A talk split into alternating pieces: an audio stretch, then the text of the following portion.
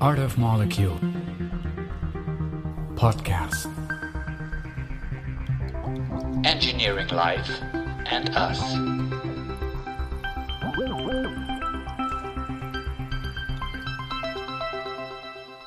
Welcome to a new episode of our Art of Molecule podcast. Our guest today is a truly extraordinary and special man.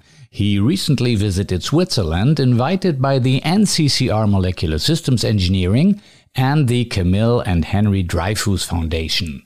Roald Hoffmann, Polish American Nobel laureate in chemistry and one of the great art and science communicators of our time. We talk with Roald on the occasion of the world premiere of Alchemy, a melodrama written by him and Austrian composer Oliver Peter Graber. In our podcast, we are celebrating a remarkable life which began in 1937 in a Polish town called Zolochiv, where Roald Hoffmann spent his childhood and survived Nazi occupation during the Second World War. In the coming hour, you are about to hear some truly touching and almost unbelievable stories. So, if you want to find out why Roald had to change his last name from Safran to Hoffmann, and why winning the Nobel Prize is not always the greatest pleasure in a scientist's life, stay tuned.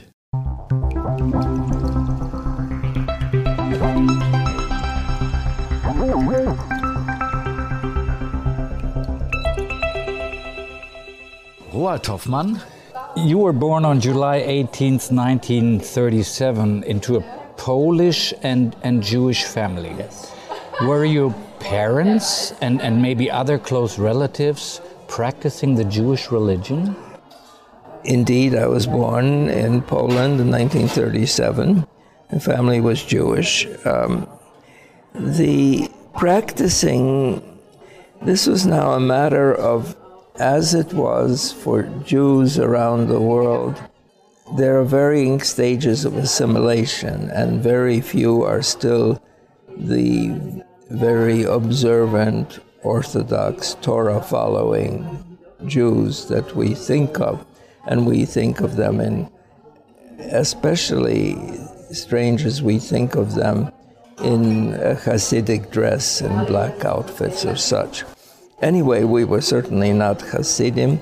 Uh, we were Jewish, and we were in a stage of assimilation, which is typic- was typical of Polish Jews in that period, which uh, German Jews were maybe had undergone a little earlier, and American Jews are have undergone also. My grandparents, my grandparents uh, were religious Jews, but they were not uh, very religious. My grandfather wore a yarmulke, a kippah, but my parents were secular, and they were uh, their name and their names were Hillel and Clara. Rosen was my mother's maiden name. Safran was my our uh, my father's name. Um, they were uh, not religious, but they they did not fight um, very much uh, about being not religious with their parents. Uh, let's see, another way to say it is whereas my uncles were named Abraham and Samuel, there was no way that I was going to get a name like Abraham or Samuel. And instead, Jews in the generation of that assimilation were given more secular names. For instance, Emil was a popular name uh, because of Emil Zola, maybe. In my case, Roald was after a Norwegian explorer who died 10 years before I was born. My mother says she read an article in a newspaper. Now, they did give me a Hebrew name, and I was circumcised, so they, they were certainly sort of they were definitely Jewish, but not religious. What does home mean to you? Home to me is uh, where my family is now and where my children are, and that is uh, the United States. But that's where I was born. The Ukrainians claim me as Ukrainian. The Poles say I'm Polish, that's fine. if I were to say to somebody what I am, I would say I'm a Polish Jew by origin and an American. In America, we, where we came at age, uh, my age 11, has served as my home. It's where I got my education. A lot of your family members were, were killed in the Holocaust. Your father was killed by the Germans in a labor camp. And when you were uh, nine years old, hid together with your mother for a year and a half in an attic and a room in, in your school. What what kind of memories do you have of that time, and how much have they influenced your life up to this this very day? Is that a an everyday a memory for you, or how do you cope with that very difficult history of yours? It is an everyday memory. Um, I cope with it just fine. Um, I'm not obsessed by it in any way. I think the the first thing is that survival is most important. And we did survive. And to me, the act of survival is itself a, a something which is a cause for optimism about human nature. We survived, a good man saved us and his family. But so many died, so many were betrayed, and the terrible obsession of the Nazis with killing the Jews led to the destruction of so many. There were three children out of the 200 sur- Jewish survivors in our town, out of maybe 4,000 Jews in the town before the war. Not, not uh, maybe not quite 4,000 by then. But um, I'm one of those three children, and one is sad about all that were lost, and that is a sadness that will not go away. Um, I feel somehow, in in the end, I'm fortunate to have survived. I I do feel very much like a survivor, and I'm I'm happy for that. It it colors my outlook for life. I'm thankful for every day I can walk and for every, I try to be thankful for every moment uh, that I have. You mentioned that your parents or your father's last name was Safran. I believe Safran. you were born as, as Roald Safran That's too. Right. Tell me about the switch to Hoffmann. How did that happen? Oh, it happened in stages. So um, it has to do with geopolitical things and where we came from I was born as Roald Safran. My father's name was Hillel Safran. Um, my father was killed when I was almost six in June, the end of June in um, 1943. Um, right after the war, when we were back in Poland, in Krakow, uh, my mother remarried uh, a man who had lost his wife during the war. So there was a lot of this. Um, people were anxious to get on for it with their life. I have a picture of my mother in Krakow in a new coat. That's the first thing she did after the war. I have pictures of me in refugee camps and our children in the classes from every age because they had not gone to school in the war, but we were all in the same class. Um, my mother remarried, and my stepfather's name was Naftali Margulies. He was another Jewish survivor. And so my name became, for all of about a year, Roald Margulies. And then, on the way out of Poland, we bought the documents of a of a um, German soldier who had been killed in the war. So now comes a double story. One has connections to our times. One is the story of why we did this. We did this because we knew about your American immigration laws and we wanted to go to America. And we knew, just like the refugees in Bangladesh and Kenya know today, that uh, something about the immigration laws, and we knew there was a quota under discriminatory regulations in the United States that was larger for Germans than for Poles. This is strange. This was discriminatory for racial reasons, American racial reasons. And um, so we, it was good to become German. The second thing was uh, the Poles were busy chasing out the Germans who had remained in Schlesien and Silesia. And uh, they took away the money from a village, from the priests, from the villages, German villages, and a, a village priest in a German village in Schlesien, not far from Breslau, uh, so decided to support his congregation by a, a process which hurt absolutely nobody. He sold the birth certificates since the church was in charge of keeping records. He sold the birth certificates of Germans who had been killed in the war as soldiers. I mean, this bizarre story, but this is a typical wartime story. And so, overnight, Naftali Margulies became Paul Hoffmann. And my uncles, who were in a business, uncle who was in the business of forging papers, forged a wedding certificate between Paul Hoffmann and Clara Rosen, and my real father disappeared from the legal document scene.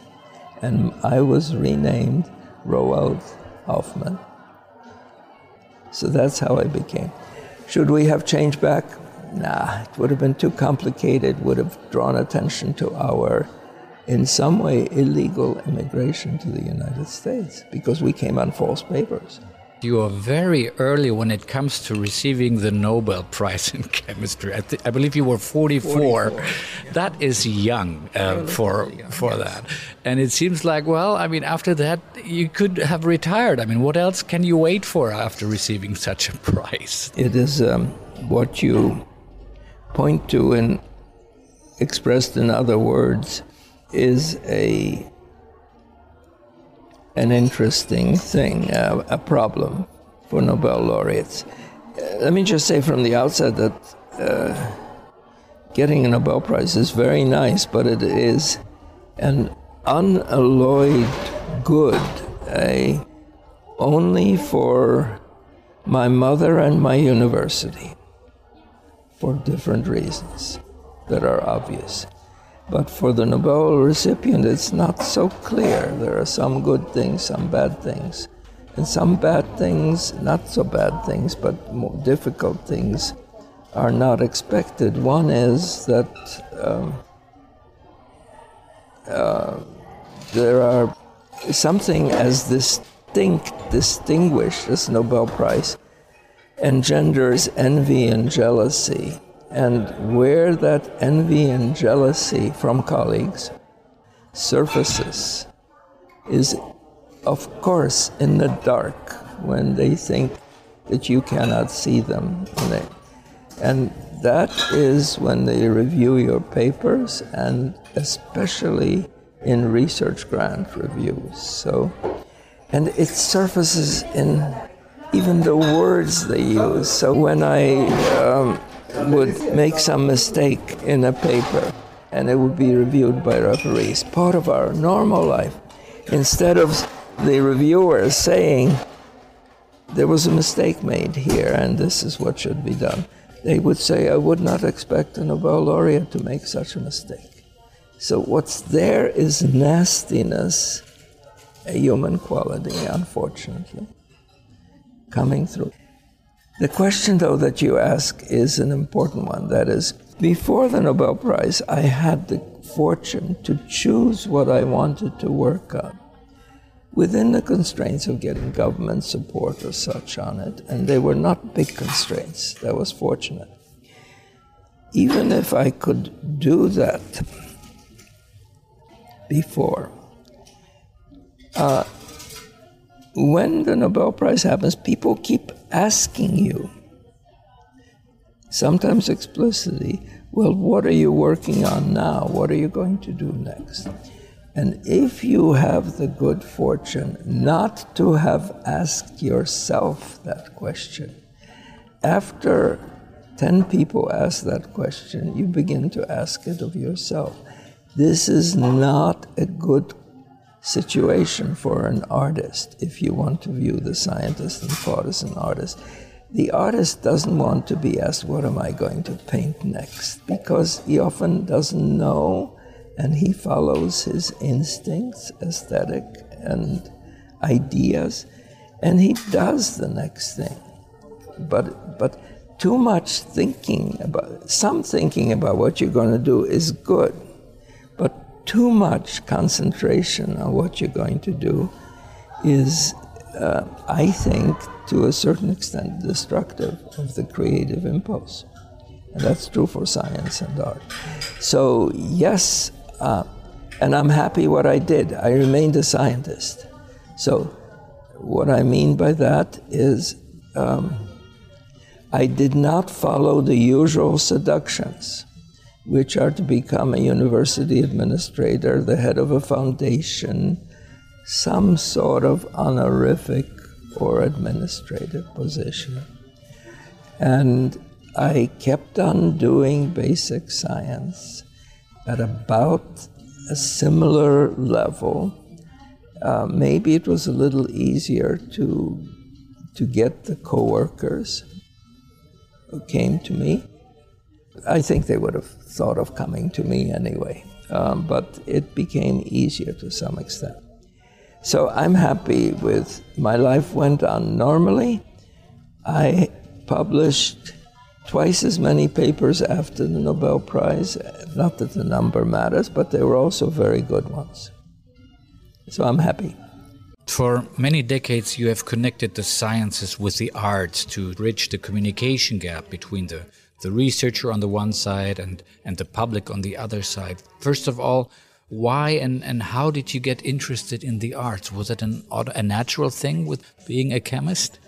No, it did not come at all from being a chemist. It went from getting a liberal art education, as I mentioned at Columbia, with these courses and various things, and taking it seriously and falling in love with literature and art. Uh, it was there from the university days. It, the, its roots were in that education.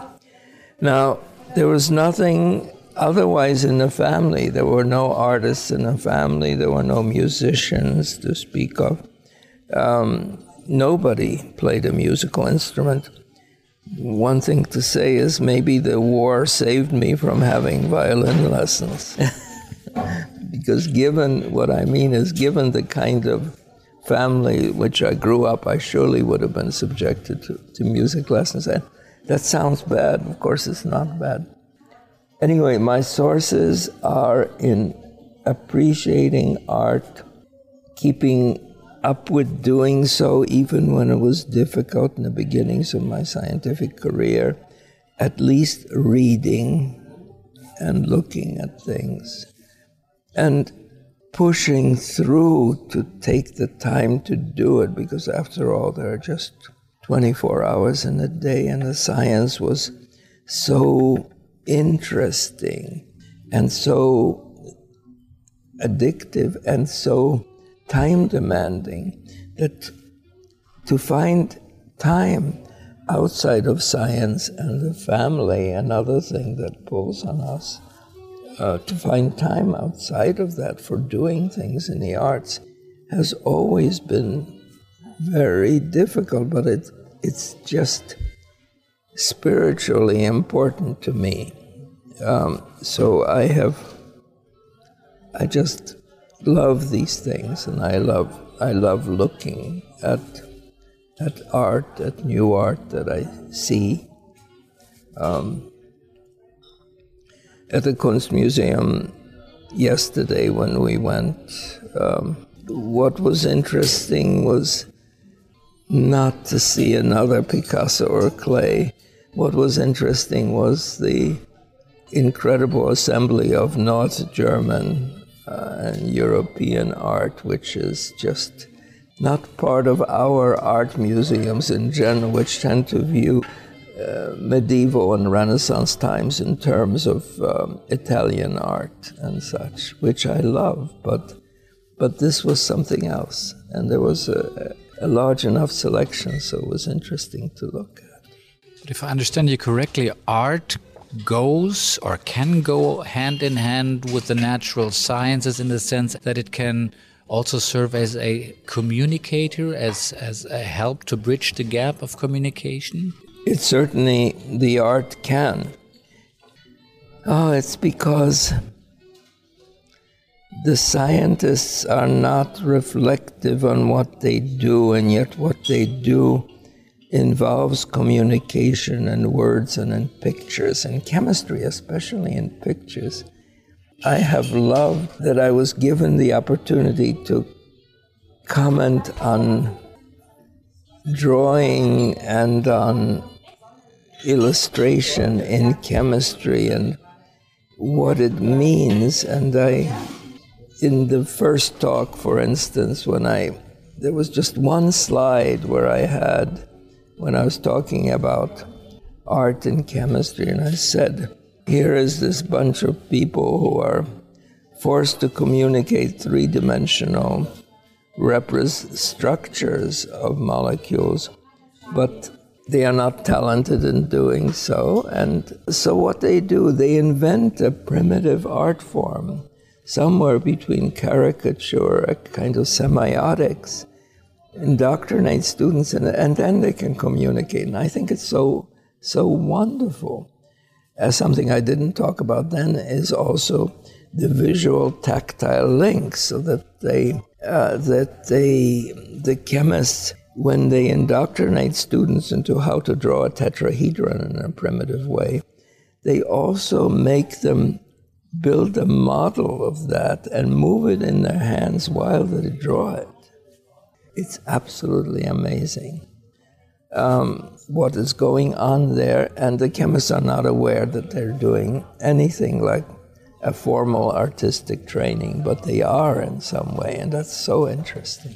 You're still full of uh, new ideas and ideas for new projects. You told me you wish you had more time to do them all. At the same time as I wish I had more time, I don't regret, I don't feel bad about not having enough time. I mean, it's a wish. Uh, I think I've had so much time compared to my father, for instance, who was killed when he was 32.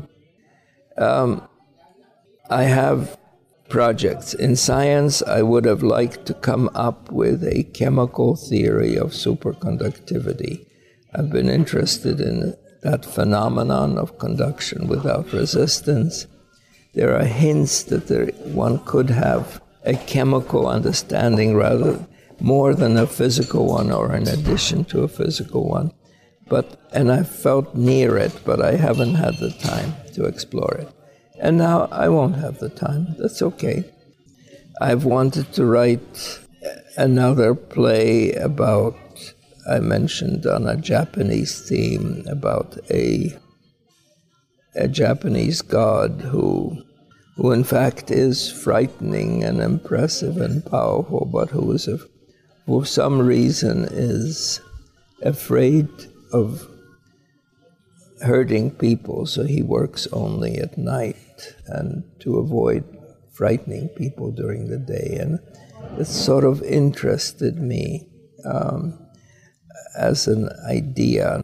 I've written three poems on the theme of that god, but I would, I think a play would be, um, I think one could write a play. I have had ideas for some other plays. I, so why do I like plays? I think plays are a special way. There's something special about plays. The idea that someone's in front of you, and they're they're human, and they're they're saying things. There's there's a, first there's a kind of concentrated conversation. It's not just a recording of some people talking on a streetcar. But second, you know that they are not who who they really are, but you you still know they're human, so you lose yourself in a moment. You suspend doubt, and you you see them for what the roles they play. I think that is so interesting and so powerful. So I think a play has more emotional power because they're real human beings, especially if they're good actors, Then actually a movie or a novel, though I love novels. When I, I listen, these days I actually, the last few years, I have listened to more books while taking long walks, playing off my my telephone through earphones, downloaded, but I've I think I've listened to more books than I've read, actually, in the last few years. And it's just wonderful. So I listen only to novels. I read some nonfiction, but I actually read more novels than I do nonfiction. I think novels also are very interesting because they're one of the few human uh, forms where you you get into what people think, and that's what you can in a novel, someone has imagined how people think. I love it. Coming to an end, do you have one message to the young researchers of today? I think one is to be reflective, meaning stop once in a while to think about what you're doing and what meaning it has in the overall sense of things. So when you make a drawing in a chemical paper, think about the relationship of making that drawing. You've done it on a computer to what other people using illustrations, whether in advertising or in high art, either one. What is involved in that? Reflect on what is going on and what you are doing when you, not all the time, not before, you do what you have to do, but then, um, then just once in a while stop and reflect. I also think that to the young people that they should have confidence in what they do. They are faced with decisions who to work for, what problem to work on, little ones, what journal to publish, where to apply to graduate school. And it sometimes feels like those decisions change their lives. They may, but have faith in yourself. It turns out that anything you do, if you do it in a concentrated, intent way, will actually turn out to be good. And it'll turn out to be original because you are not original. What I mean by that is we put together what we do from the experience of what we have learned by reading other papers, listening to lectures, listening to your teacher or several teachers. But because you will make a combination of those things in the science, it will be original. It will be permuted in some new way. And I am I'm so happy to see that in young people, my former students, for instance, what they've done with little pieces of what they learned with me, mixing with other little pieces, and assembling a mosaic of something new. Roald Hoffmann, thank you very much for inviting us into your world and yes. for being such a generous teacher. Wish you all the best, good luck, and health. Thank you. Be well. Art of Molecule podcast. Engineering Life and Us.